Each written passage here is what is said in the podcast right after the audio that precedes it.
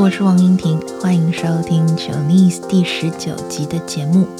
你有没有过突然要找一个东西，却怎么也找不到的经验？你找了一个小时、两个小时，甚至隔天还在找。这个时候可能会有人劝你，嗯，不刻意去找的时候，它就会自然的出现了。虽然这听起来不是什么很好的解决之道，可是呢，有的时候找不到就是真的找不到。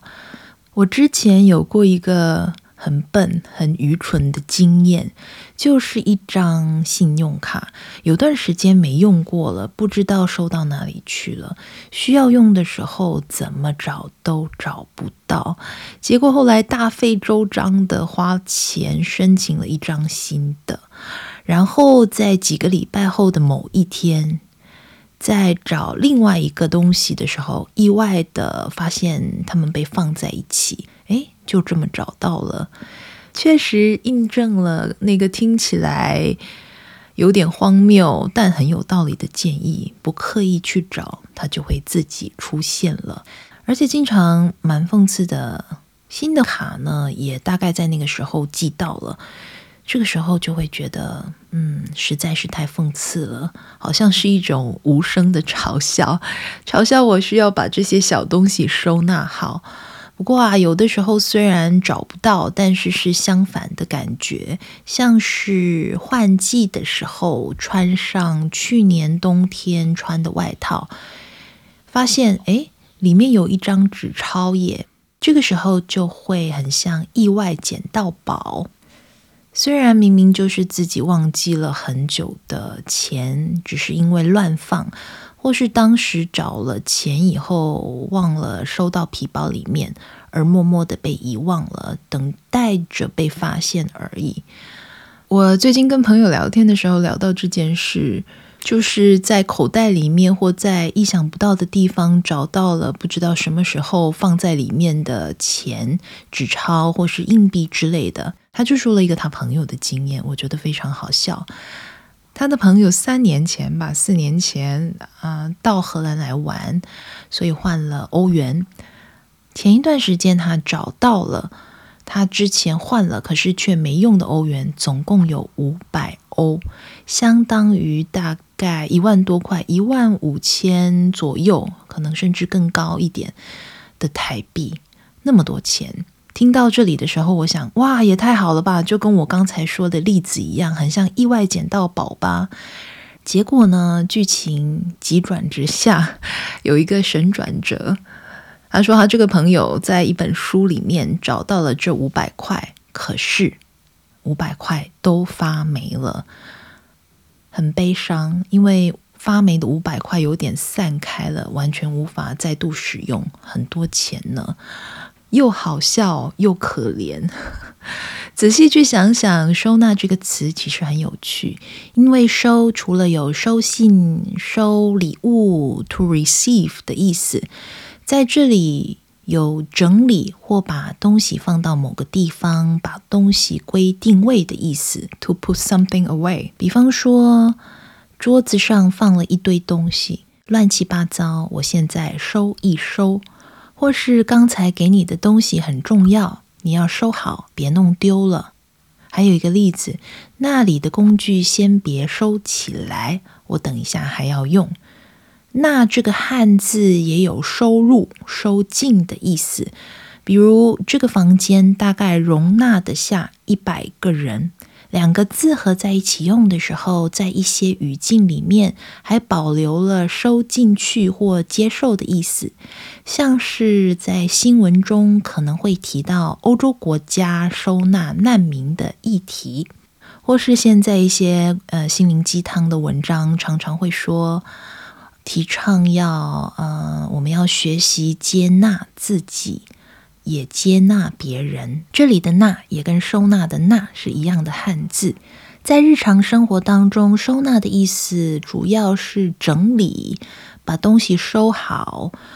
不知道是不是受到日文的影响，在台湾，你要是去逛那些卖生活杂货、日常用品的店，相当于荷兰的黑马或是 Blocker 那样的商店，架子上摆了不少收纳专用的小盒子、箱子，或是一些收纳小东西的笔筒啊、呃抽屉等等。收纳大概可以翻成英文的 to store 或是 storage，如果当名词的话。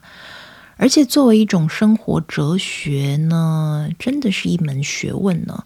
因为收起来只是第一步，重要的是呢，把东西放在属于它的地方。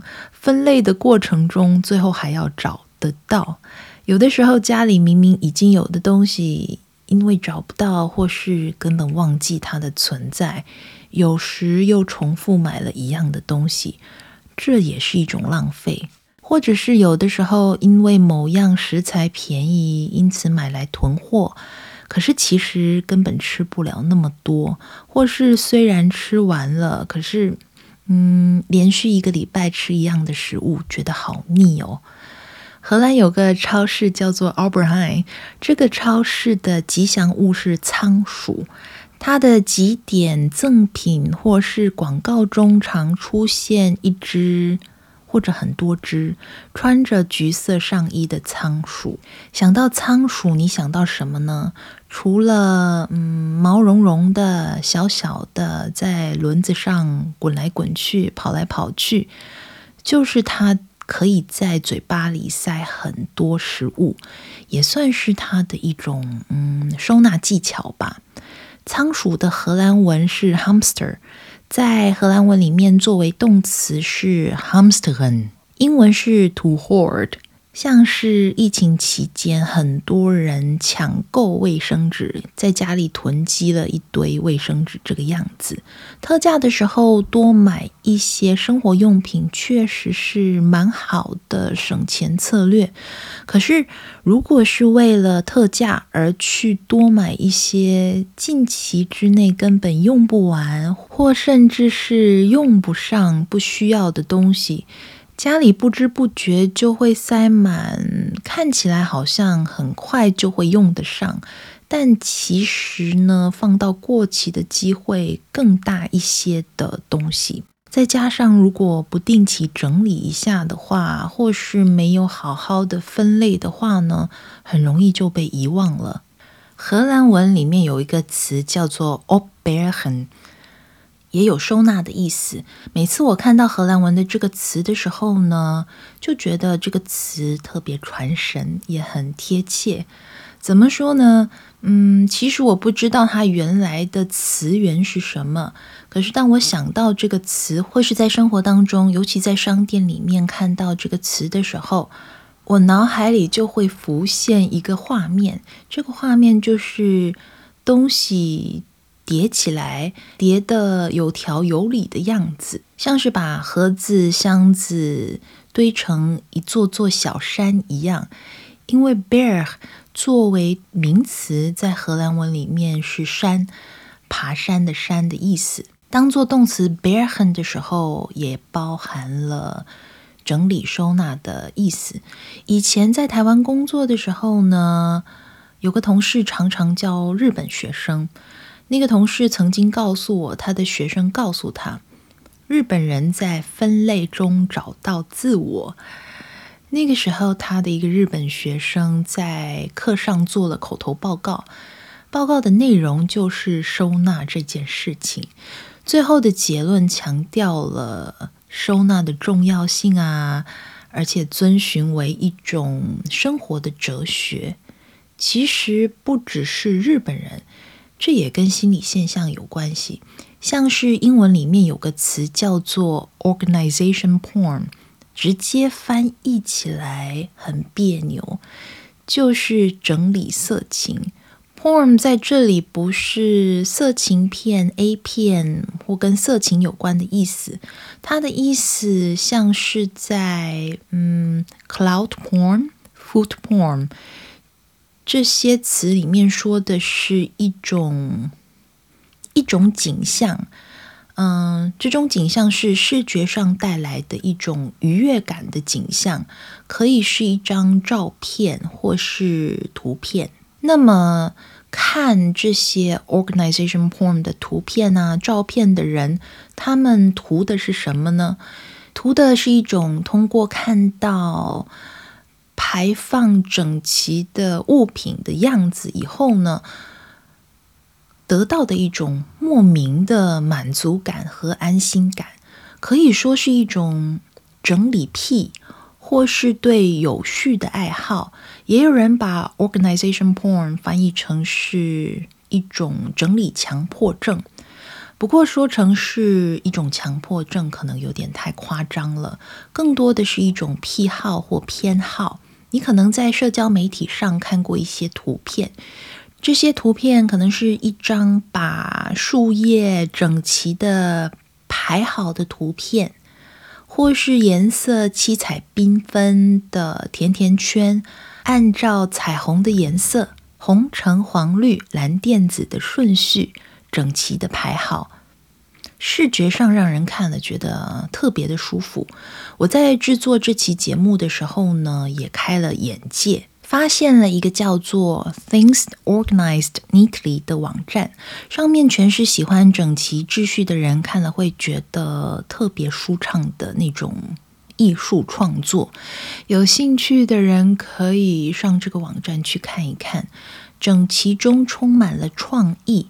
那么，嗯，为什么看了这样的图像会产生满足感呢？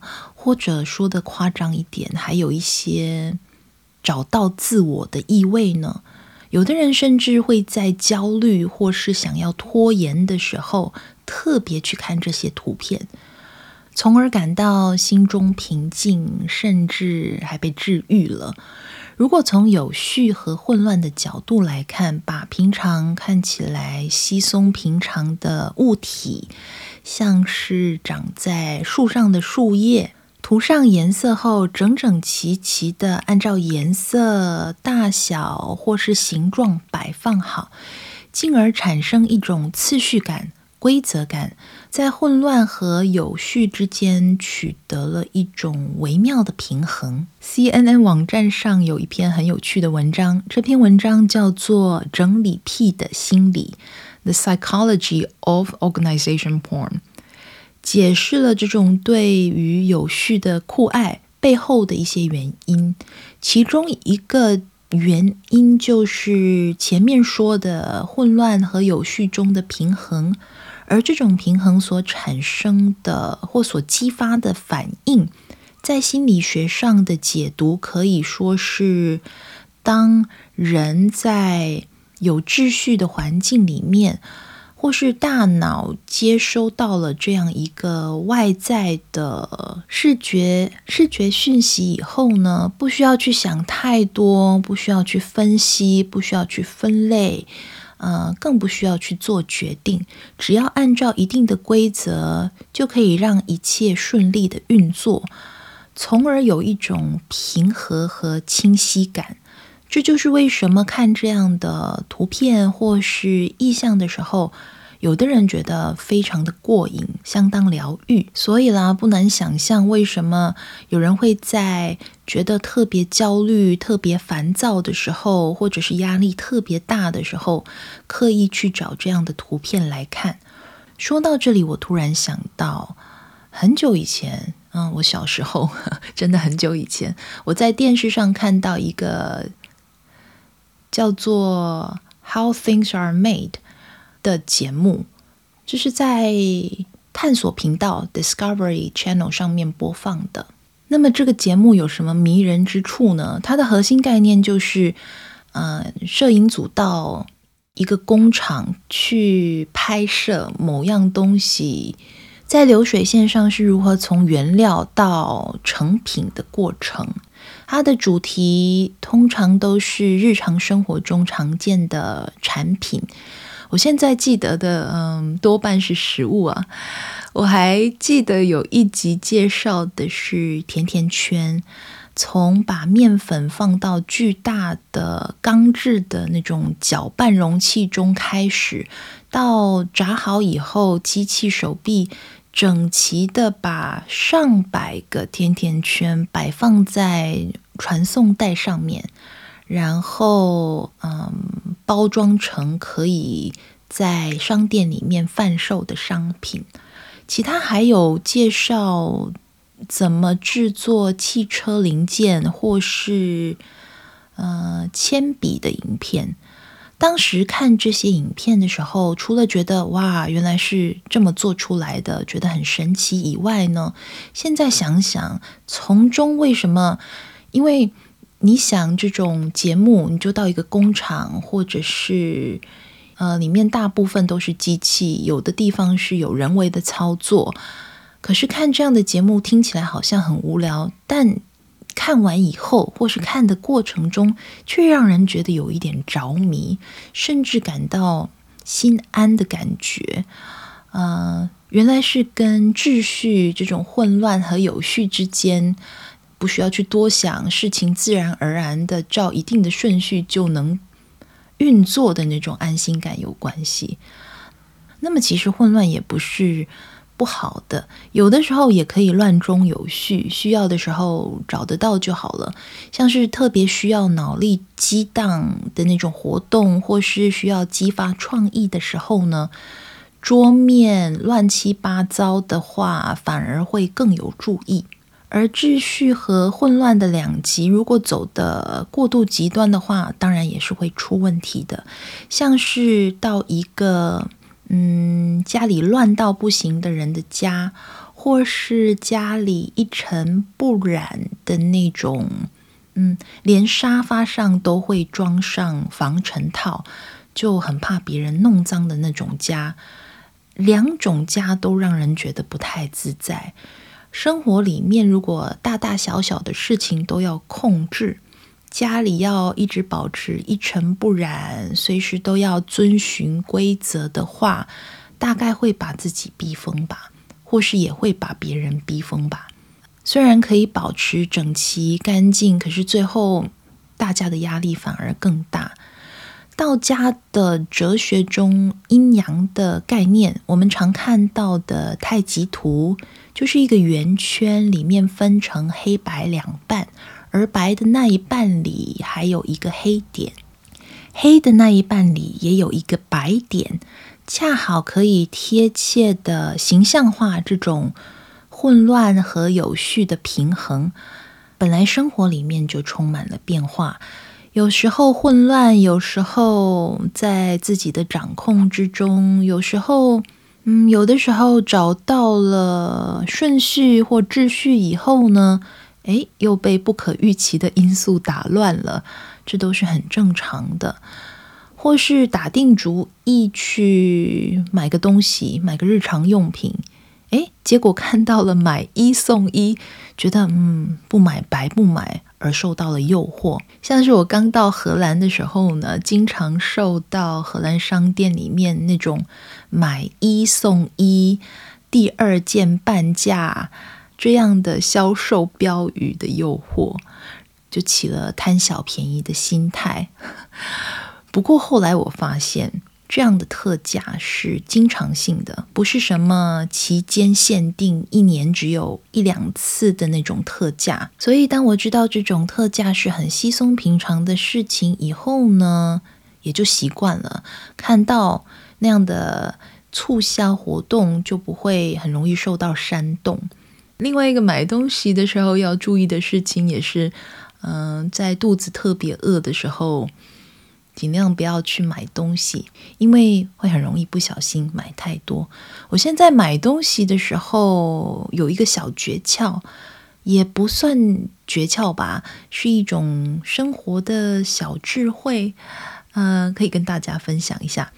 嗯、如果你有时候去超市买菜啊、买食物的时候，不小心漏买了一两样东西，可以试试看去买东西以前把眼睛闭上，模拟一下自己到准备要去的那家超市里面，嗯、把你要买东西，就是那些东西它放在哪里，在哪个区位，在哪个架上，你就把那个路线走一遍。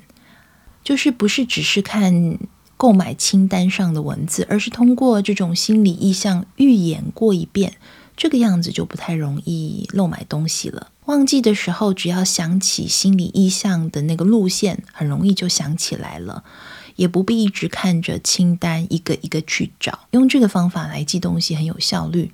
说实在的，荷兰的超市真的很方便，尤其是嗯，青菜、生菜啊，水果种类特别多。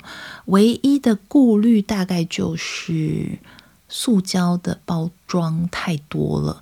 所以有的时候在市场或是小的蔬果店买东西的话，可以减少塑胶的使用。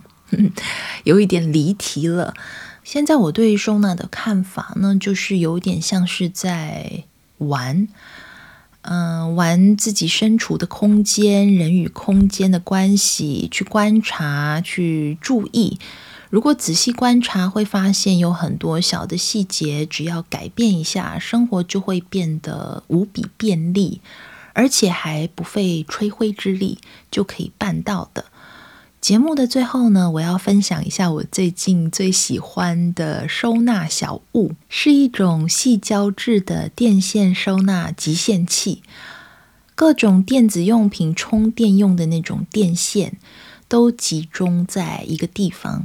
不需要每次充电的时候都要找充电线的线头在哪里，或者是电线卷成一团，要用的时候都缠在一起了。这种物品就是买了以后觉得，哎，我们真的相见恨晚呐。其实录这集节目的时候，我又再次拜读了一下 Mary Kondo 近藤麻里惠的书。The Life-Changing Magic of Tidying Up，中文的书名是《怦然心动的人生整理魔法》。我相信大家可能都听过里面提倡的“只留下心动的东西，其他都丢掉”。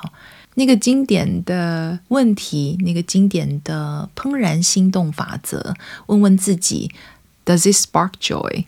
还让你觉得心动吗？不过。我觉得在这本书中，对我来说最受用的建议，其实是为每个东西找一个家。用这种比喻很有趣。我以前没有想过，原来很多东西都在家里流浪。明明就收得好好的，很整齐啊，但是没有一个固定的地方，或是常常换来换去的，就像是把这些物品放逐了一样，让它去流浪了。像是节目一开始说的那张流浪的卡，因为没有为他找一个家，每次用完的地方都不太一样，或者是大扫除的时候决定把它摆放到另外一个位置，最后很浪费的又重新申请了家里明明已经有的东西，或是那个更悲伤的例子，惨痛的代价，在三四年以后，某本书里面发现了。五张发霉的五百块欧元。虽然现在家里还有一些东西可能介于流浪和有自己的家之间的这种边界，不过呢，我每次要找东西的时候都找得到了。现代人的话，很多找不到的大概是手机上的照片，还有电脑里的档案，这些数位化的东西。管理的好的话呢，需要使用的时候就很方便了。收纳分类做得好的话，总之好处多多。忘了某个东西放在哪里的频率也可以降低。好了，这就是今天的节目内容，谢谢你们收听，我们下次再聊。